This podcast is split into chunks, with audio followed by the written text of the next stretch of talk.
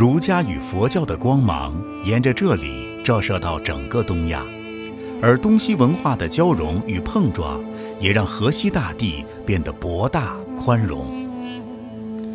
河西走廊像一个楔子，楔入了中国广袤的西部。和平使者纷至沓来，以会谈与结盟的方式，奠定了今天的中国版图。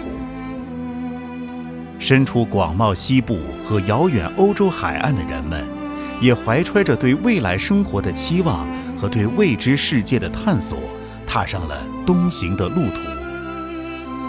从此，穿越了河西走廊的丝路绵延伸展，马帮与驼队日夜兼程。在这条神奇的河西走廊上，一代又一代行者穿越时光，激情、欲望、喜悦、悲伤、重复、轮回，把一个个遥远的国家联络成一个更加宏大的格局——天下。时光一去不返，但河西走廊始终就在这里。曾经发生的故事已成永恒，走向未来的脚步正在继续。